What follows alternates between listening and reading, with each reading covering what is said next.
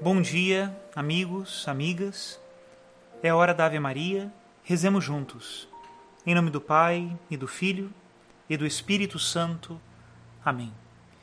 O anjo do Senhor anunciou a Maria, e ela concebeu do Espírito Santo.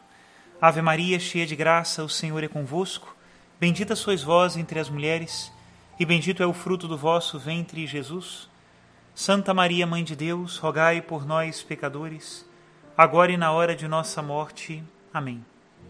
Eis aqui a escrava do Senhor, faça-se em mim segundo a vossa palavra. Ave Maria, cheia de graça, o Senhor é convosco.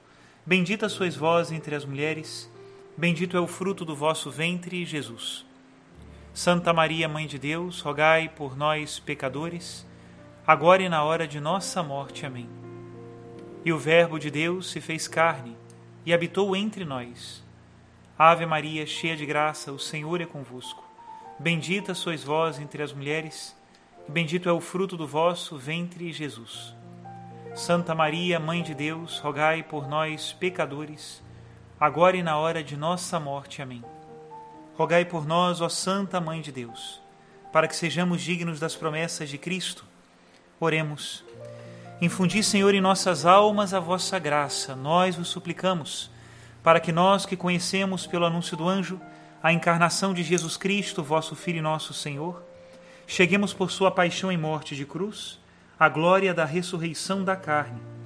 Pelo mesmo Cristo nosso Senhor. Amém. Em nome do Pai, do Filho e do Espírito Santo. Amém. Queridos irmãos e irmãs, hoje é quarta-feira de cinzas e começamos o grande período da Quaresma. Grande não pela sua extensão, mas, sobretudo, pela sua importância na vida espiritual. Tudo aquilo que é importante precisa ser bem preparado. E se nós vamos viver os grandes mistérios da nossa salvação, pela Páscoa do Senhor, nosso Deus, Jesus Cristo, Deus feito homem, nós precisamos nos preparar bem para ela. Por isso, a Santa Igreja nos dá, em cada dia, um pequeno retiro. Cada uma das leituras de cada um dos dias da Quaresma são cuidadosamente escolhidas. Nós não leremos em seguida nenhum livro da Palavra de Deus. Cada leitura, primeira leitura, salmo e evangelho, são cuidadosamente escolhidos para que nós tenhamos uma reflexão diária para esta preparação para a Páscoa do Senhor. E nesta quarta-feira de cinzas, como é tradicional, nós lemos o ensinamento de Jesus Cristo sobre as três práticas fundamentais da Quaresma: a esmola, a oração e o jejum. Nesta ordem é como Jesus Cristo nos apresenta no capítulo 6 do Evangelho de São Mateus. E o que é importante em relação a estas boas obras? Que elas não sejam feitas para ser vistas pelos homens, mas, sobretudo, para que sejam vistas por Deus. Lógico que as pessoas que convivem conosco e nos virem verão que nós estamos fazendo boas obras.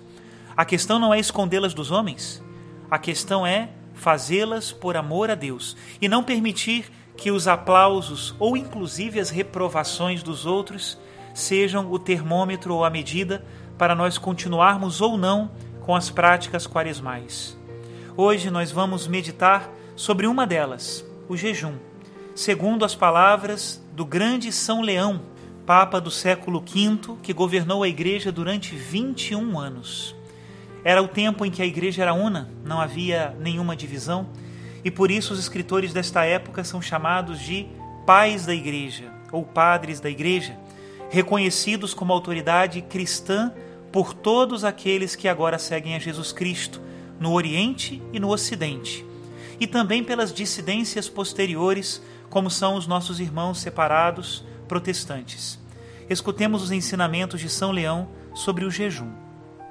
A história sagrada conta que outrora o povo hebreu e todas as tribos de Israel, oprimidos por causa de seus pecados sob a pesada dominação dos filisteus, para poder vencer seus inimigos, entregaram-se a um jejum que renovasse a fé e as forças de suas almas e de seus corpos.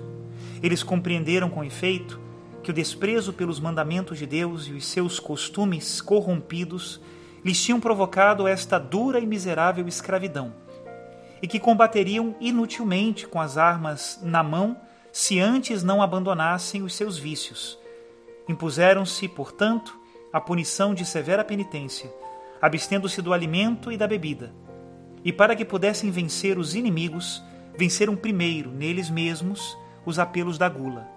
Deste modo, aconteceu que, realimentados, impuseram a fuga a seus adversários e aos senhores impiedosos que os haviam subjugado famintos.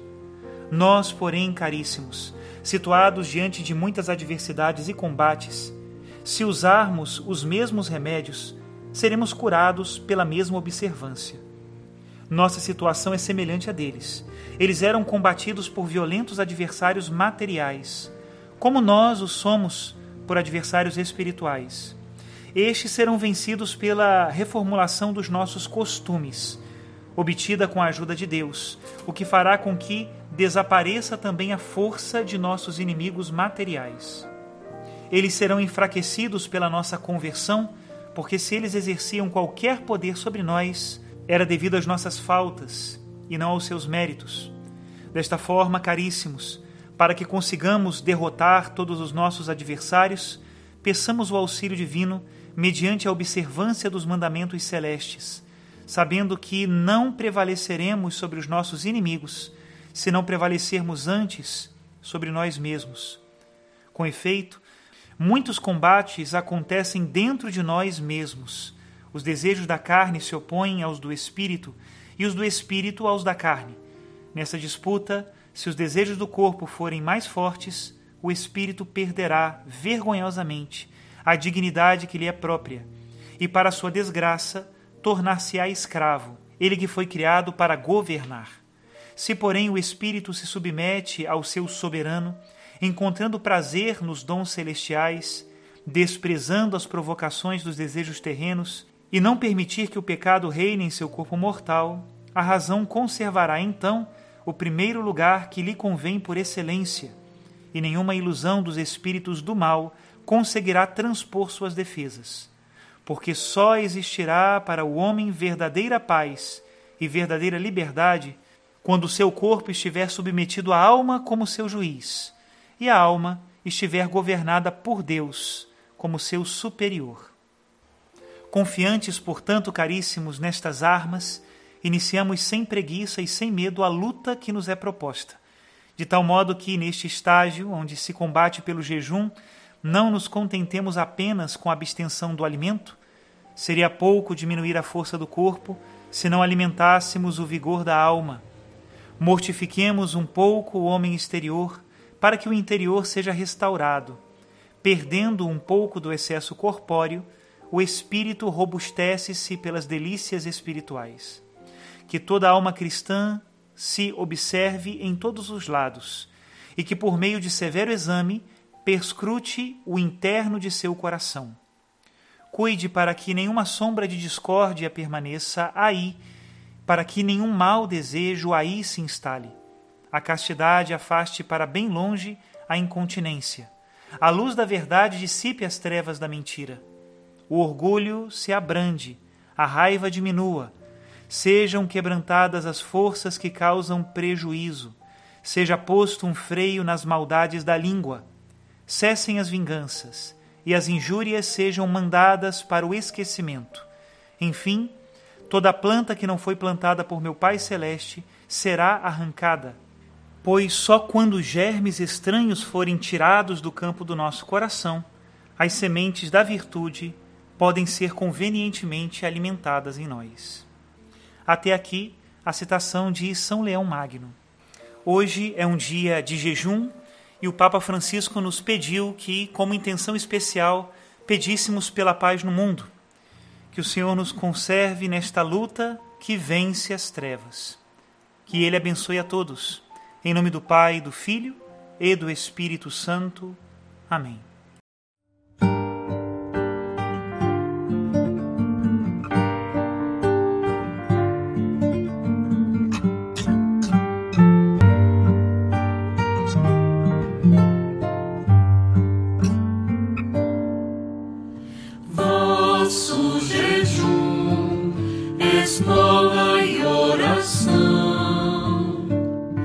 Diante dos homens.